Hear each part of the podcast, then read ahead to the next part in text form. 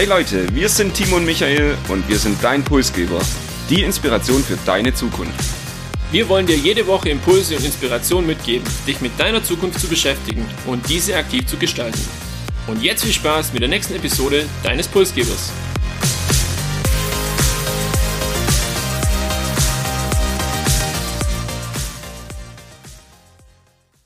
Wir begrüßen euch an der Stelle zu unserer Episode 117 und heute haben wir ein Thema mit dabei, das uns beide nur in der Theorie betroffen hat, nämlich geht's um Wehrpflicht und den Zivildienst. Ich würde direkt mit einer Frage in dich starten, Michael.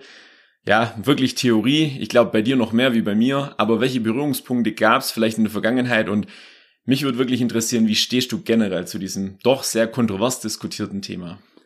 Ich denke mal, die Frage Wehrpflicht, ja, nein und was ich dazu finde oder was ich davon halte, die können wir im Laufe der nächsten 15 Minuten noch beantworten. Nichtsdestotrotz hatte ich Berührungspunkte in meinem Leben mit dem Thema Wehrpflicht, wahrscheinlich eher wenig. Ich habe mich auch ertappt in der Vorbereitung, dass ich ja damals mit 16, also 2011, wurde dann die Wehrpflicht ja ausgesetzt. Ich hatte mich nie wirklich damit beschäftigt. Ich hatte nie Respekt, Angst davor, dorthin zu gehen oder irgendwie äh, andere Karrierepläne, sondern ich habe mich schlichtweg nicht damit beschäftigt. Und auch so hat es bisher in meinem Leben, bis du das auf deine Wunschliste für die Episoden gebracht hast, ja keine große Rolle gespielt. Ich weiß aber, das war bei dir ein bisschen anders. Tatsächlich war es anders und ich habe es deshalb auf die Wunschliste äh, von unserer Podcast-Hitlist, kann man sagen, gesetzt, weil ich einfach der Meinung bin, dass es dir auch gut getan hätte. Aber jetzt äh, zu deiner Frage. Ja, ich hatte damals tatsächlich schon einen Einberufungsbescheid. Ähm, ich war auch ähm, bei der Musterung und hatte eben dieses ganze Szenario, das es damals gab, durchlaufen. Und dann wurde das aber gekippt und dann war es für mich tatsächlich auch von heute auf nachher kein Thema mehr. Also ich hatte dann auch ab da wenig Berührungspunkte. Jetzt aktuell sieht die Lage ja etwas anders aus. Ich glaube, wir kommen auch im Laufe der Episode noch detaillierter drauf. Und ich möchte schon mal sagen, ich generell finde, dass es uns als Gesellschaft momentan gut tun würde, wenn es sowas gibt wie eine Art Freiwilligen oder verpflichteten Freiwilligendienst oder vielleicht auch Wehrdienst, einfach um diesen Zusammenhalt wieder ja etwas zu stärken und sich für diese Gemeinschaft, Gesellschaft einzubringen. Jetzt wirst du schon mit Begriffen um dich freiwilligen Pflichtdienst, verpflichteter Freiwilligendienst, Dienstpflicht, Wehrpflicht. Das müssen wir alles, glaube die nächste Viertelstunde auch noch ein bisschen aufdröseln. Das sind nämlich durchaus unterschiedliche Aspekte. Ich würde einfach mal so ein bisschen mit der Historie in Deutschland beginnen und das ist relativ schnell erzählt. Die Wehrpflicht hat so in den 50er Jahren ihren Start gefunden, war dann insgesamt 25 Jahre in Deutschland bestehend, bevor sie ich glaube, damaliger Verteidigungsminister war zu Gutenberg nach der Finanzkrise. Ähm, es musste Geld in den Haushalt, also Einsparungen im Militär. Also irgendwie so die Überlegung, es gab keine bedeutende Kriege, keine Kriegsgefahr, die Wehrpflicht eben auszusetzen. Sie wurde nicht abgeschafft, sondern es wurde äh, tatsächlich nur ausgesetzt, sodass das Regelwerk und die Gesetzgebung das auch wieder ermöglichen würden, das wieder einzuführen. Äh, seit 2011 aber eben die Wehrpflicht in Deutschland ausgesetzt und jetzt sind wir 13 Jahre später. Ähm, wir beide sind also ohne Wehrpflicht ausgekommen. Uns beide hat's nicht geschadet, würde ich jetzt mal behaupten, auch wenn du gerade das Gegenteilige gesagt hast, zumindest über meine Person. Aber das sind die Nettigkeiten, die wir hier zu Beginn heute eben austauschen. Und die gehören dazu. Und was auch noch dazu gehört, ist eine kleine Ergänzung. Ich meine, es war damals auch so, dass man sich generell einfach professionalisieren wollte. Also zum einen dieser Sparzwang, den du angesprochen hast. Zum anderen natürlich auch eine Professionalität in der ähm, Armee. Eine reine Berufsarmee war damals so der Wunsch, einfach aufgrund von den gestiegenen Anforderungen. Man muss halt auch fairerweise sagen, wenn jetzt jemand seinen Wehrdienst absolviert, diese paar Monate, wo er jetzt dort ist, äh, da läuft nicht allzu viel mit Qualifizierung oder dann eben auch mit Ausbildung. Klar, vielleicht bleibt der ein oder andere hängen und äh, macht es dann weiter und verpflichtet sich dann noch für eine längere Zeit. Das gibt's ja heute auch. Ähm, aber damals war einfach der Hauptgrund eine professionelle Berufsarmee, die dann äh, schlanker wird und auch weniger Geld aus dem Haushalt verschlingt. Ja. Und 13 Jahre später, viele Verteidigungsminister später, gibt's jetzt einen äh, Verteidigungsminister Pistorius, der das Thema selbst wieder in den Mittelpunkt rückt. Pistorius hat ja die Debatte jetzt auch wieder so ein bisschen angestoßen. Man hört es wieder in Funk und Fernsehen, man liest wieder das in Zeitungen oder es gibt Podcasts darüber, brauchen wir wieder eine Wehrpflicht. Also muss sich ja irgendwas an dieser Gesamtsituation verändert haben oder wie ist da die Lage? Gut, man kann sagen, die politische Lage ist etwas unsicherer geworden. Zum einen das Thema Ukraine-Krieg, dann jetzt auch noch Israel, was dazugekommen ist. Und zum anderen natürlich auch ähm, diese Aufrüstung, die jetzt wieder erwartend stattfinden muss. Also man möchte ja diese zwei Prozent vom, vom Haushalt dann in, als Etat ins Militär stecken. Und dazu brauche ich natürlich auch das entsprechende Personal, weil wenn wir am Ende des Tages nur Maschinen haben, die aber niemand bedienen kann, dann wird es auch schwierig. Auf der anderen Seite brauche ich die Manpower dazu. Und natürlich dazu kommt, dass generell in der Welt, wenn man sich das genauer anschaut, ein Aufrüsten wieder stattfindet, vielleicht teilweise sogar ein Wettrüsten. Und wir als Deutschland haben halt einen großen Anteil auch an der NATO-Sicherheit. Und da wird von uns natürlich auch erwartet, dass wir hier als star starker Bündnispartner ähm, eben unseren Teil dazu beitragen, dass wir hier stabil aufgestellt sind.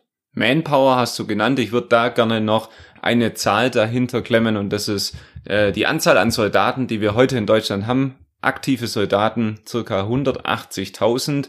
Ich glaube, das Ziel für diese äh, Legislaturperiode ist es noch auf ja, circa 200.000 zu erhöhen, also circa 20.000 Soldaten hinzuzugewinnen. In der Realität ist es so, dass wir aktuell jährlich circa 2.000 Soldaten weniger hinzubekommen, wie in Rente gehen und somit die Bundeswehr immer kleiner wird und da durchaus auch eine kleine Lücke klafft, die Attraktivität der Bundeswehr irgendwie nicht so gegeben ist. Kriegsbereitschaft ist dann auch nochmal ein Thema und da ähm, habe ich mich auch selbst ertappt, als dieser Ukraine-Krieg losging ja, vielleicht ist unsere Bevölkerung heute auch bisschen anders eingestellt. Ich hatte persönlich das Glück, dass ich ohne Krieg irgendwie in der Nähe aufwachsen durfte. Und meine Reak erste Reaktion damals an diesem Tag, als äh, Russland in die Ukraine eingefallen ist, war auch, ja, ich würde als Ukrainer wahrscheinlich das Land verlassen und halt flüchten. Ich habe jetzt eine Umfrage gehört, ja, jeder vierte Deutsche würde es genauso tun, zumindest äh, in der jungen Bevölkerung. Also vielleicht ist da auch einfach eine andere Einstellung heutzutage da.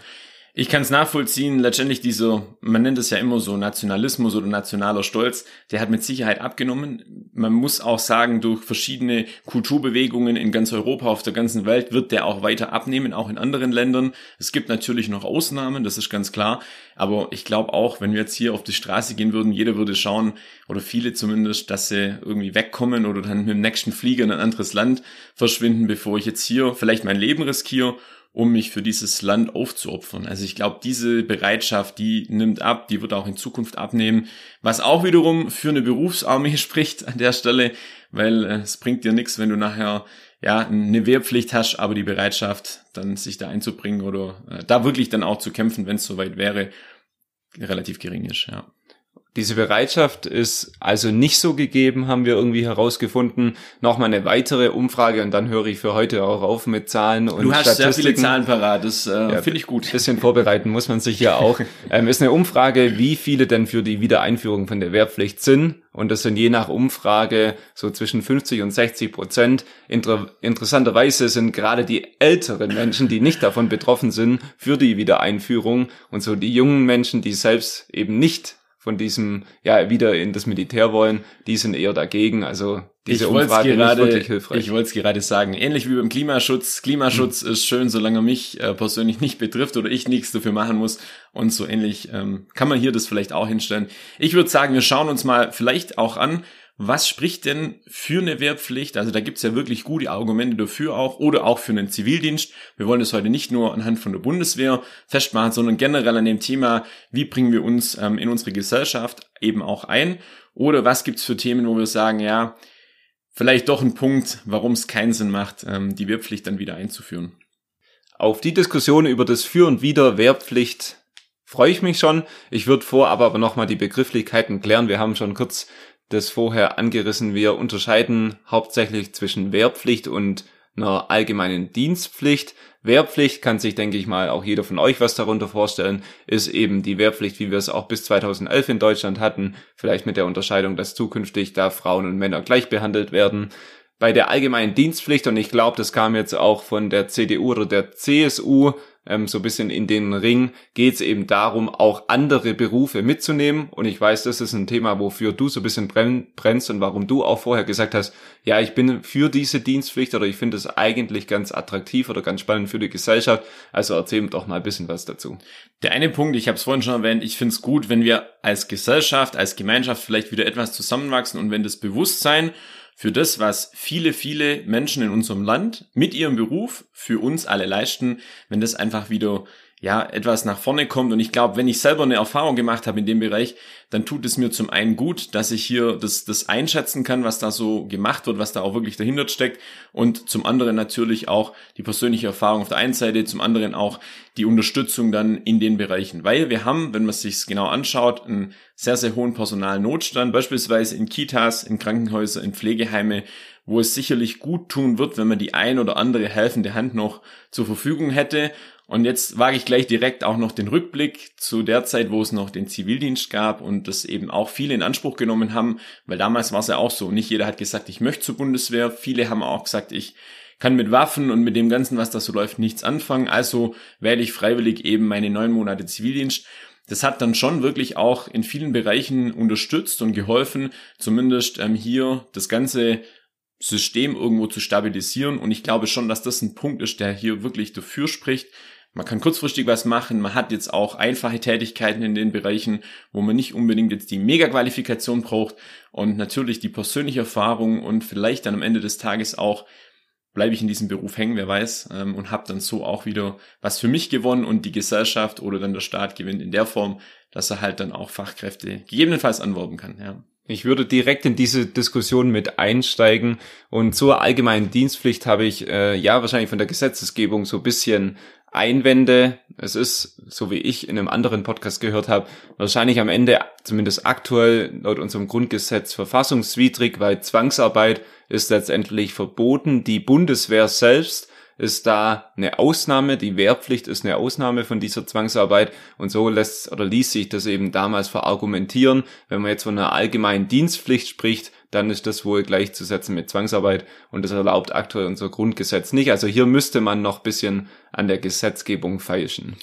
Kann ich nachvollziehen und wenn wir jetzt aktuell die Entwicklungen so anschauen und viele Demonstrationen auch in unserem Land, ich könnte mir vorstellen, dass wenn das kommen würde oder man sich dafür entscheidet, das wieder einzuführen, wie auch immer das dann gehen mag, dass dann der Widerstand doch relativ groß ist, ähm, ja, vor allem für die, die es dann halt auch betrifft.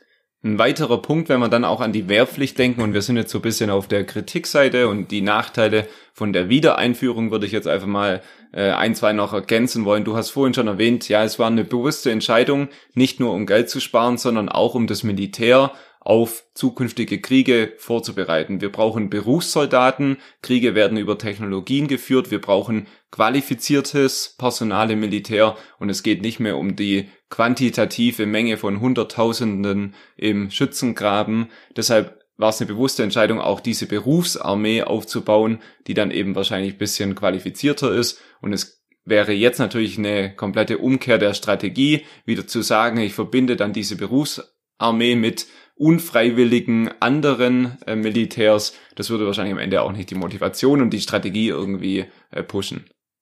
Ich würde dir bei dem Punkt auf jeden Fall zustimmen, vor allem wenn man dann halt sieht, dass die Kriege immer technologischer werden und natürlich das Material, also die Waffen, die Ausrüstung auch immer professioneller es läuft viel über Drohnen beispielsweise. Hier muss ich einfach gut qualifiziert sein und brauche gutes Personal, damit ich auch da standhalten kann. Und das schaffe ich nicht innerhalb von kurzer Zeit mit einem, ja, ich nenne es mal Praktikanten, der jetzt hier seine Wehrpflicht aktuell absolviert.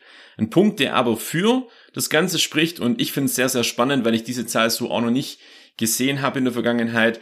Wehrpflicht ähm, sichert das Ehrenamt war die Überschrift von dem Artikel, der sehr, sehr gut war zu dem Thema. Und da ging es einfach darum, dass Wehrpflicht, aber auch der Zivildienst oder Bundesfreiwilligendienst, wie auch immer man das nennen mag, eben ähm, das Ehrenamt sichert in der Form, dass 70 Prozent, die das durchlaufen haben, sich danach in der Gesellschaft ehrenamtlich engagieren, sei es im Verein, sei es auch beispielsweise auf politischer Ebene, Gemeinderat, keine Ahnung, weil einfach hier diese, diese Bindung dann zum, zu unserer Gesellschaft, zum Staat vielleicht auch besser da ist und man sagt, okay, ich möchte mich engagieren, ich möchte mich einbringen in der Gesellschaft. Und das finde ich sehr, sehr wertvoll und auch wichtig.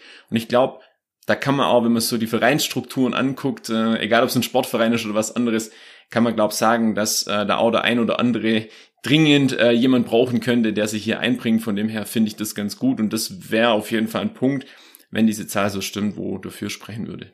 Da wäre ich absolut bei dir und vielleicht können wir die Vorteile einer Wehr- oder Dienstpflicht da auch so nochmal zusammenfassen. Du hast gesagt, es wäre irgendwo eine Stärkung nach innen. Es ist ein Dienst für die Gesellschaft, der am Ende Nutzen für die Gesellschaft auch stiftet und vielleicht darüber hinaus.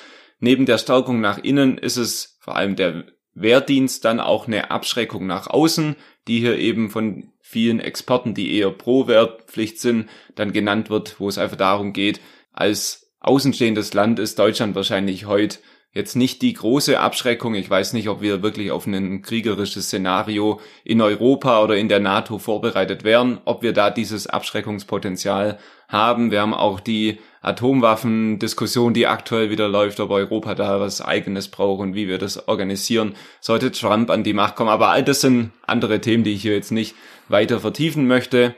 Nochmal so zusammenfassend, Stärkung nach innen, Abschreckung nach außen sind die Pro-Argumente für ja, die Wehrpflicht oder vielleicht auch die Dienstpflicht. Und an der Stelle, glaube ich, sollten wir jetzt nochmal auf uns persönlich zurückkommen. Deine Zusammenfassung und wo stehst du jetzt? Ich wäre tatsächlich ein Fan davon, so wie ich es eingangs auch schon erwähnt habe, dass sich jeder einfach beteiligt in der Gesellschaft, egal ob das dann über eine Art Wehrpflicht ist oder auch über einen Zivildienst, also quasi wirklich im Kindergarten im Pflegeheim oder im Krankenhaus unterstützt. Und das muss ja auch nicht so lang sein, das kann zeitlich befristet sein. Ich glaube auch, das würde dann keinen Bruch geben. Also ich denke jetzt auch aktuell an unsere Schulabgänger. Viele gehen erstmal ein Jahr ins Ausland. Also das Argument, das es früher mal gab, dass dadurch die Karriere oder die berufliche Laufbahn beeinträchtigt wird, das kann ja heute wirklich nicht mehr gelten bei all den Möglichkeiten, die wir haben und bei all der Flexibilität. Das heißt, ich wäre wirklich dafür, sowas in die Art wieder einzuführen, wohl wissen, dass es rechtlich sehr, sehr schwierig ist. Dann würde ich doch auch noch die Chance ergreifen und du hast am Anfang die Frage gestellt, wie ich dazu stehe, darauf eine Antwort zu geben. Ich denke, durch das Beschäftigen mit dem Thema bin ich mehr und mehr ja auch von den positiven Aspekten überzeugt. Dennoch ist für mich allgemein diese Wehrpflicht oder auch die Dienstpflicht nur eine scheinbar einfache Antwort auf das ein oder andere Problem, das wir da erleben. Am Ende ist die Situation weitaus komplexer und vielleicht ist es nur ein populistisches Stilmittel, jetzt wieder nach der Wehrpflicht zu rufen, die dann am Ende aber nicht die eigentliche Probleme sowohl als Dienstpflicht als auch als Wehrpflicht löst. Deshalb bin ich da nach wie vor bisschen skeptisch, bin froh, dass ich alterstechnisch da auch schon drüber bin, dass es mich hoffentlich jetzt auch nicht mehr betrifft die nächsten drei Jahre und würde uns natürlich wünschen, dass wir das irgendwie auch vermeiden können. Wir haben noch ein interessantes Modell aus einem europäischen Nachbarland in der Vorbereitung irgendwo gesehen und das sollte man, glaube ich, noch mal kurz erwähnen. Wäre auf jeden Fall ein zukünftiges mögliches Modell für Deutschland auch. Grundsätzlich geht es darum, in Schweden werden alle gemustert, aber nur die Freiwilligen einberufen. Das sind dann insgesamt circa 10 Prozent, die dann tatsächlich im Wehrdienst landen. Vorteil von dem Ganzen ist, die Akzeptanz ist sehr, sehr hoch, weil es ja freiwillig dann auch noch ist. Und man kann sagen, es gibt hier Parallelen zu Deutschland. Auch Schweden hat 2010 die Wehrpflicht ausgesetzt und dann aber in dieser freiwilligen Form, wie ich es gerade erwähnt hatte, 2018 ähm, wieder eingeführt. Und der Vorteil ist auch, das Ganze kann sehr flexibel gestaltet werden. Das heißt, es gibt unterschiedliche Modelle mit unterschiedlicher Länge und Flexibilität. Und ich glaube schon, dass es auch ein Punkt ist, das Ganze wieder attraktiver zu machen oder zumindest die Beteiligung dann attraktiver zu machen, dann kommen wir vielleicht auch ohne eine Wehrpflicht oder einen Zivildienst oder was es auch immer sonst noch so gibt, an Möglichkeiten auch klar. Ich würde sagen, nach dem schwedischen Modell kommt noch das Closing unserer Episode 117. Wir sagen vielen herzlichen Dank fürs Zuhören, würden uns freuen, wenn ihr uns Feedback zur Episode geben könnt, wenn ihr unseren Podcast auf eurer Plattform ja, abonnieren könnt und wenn ihr von unserem Podcast euren Freunden und Freundinnen erzählt. Wir wünschen euch noch sichere zwei Wochen und darüber hinaus und hören uns dann in zwei Wochen wieder.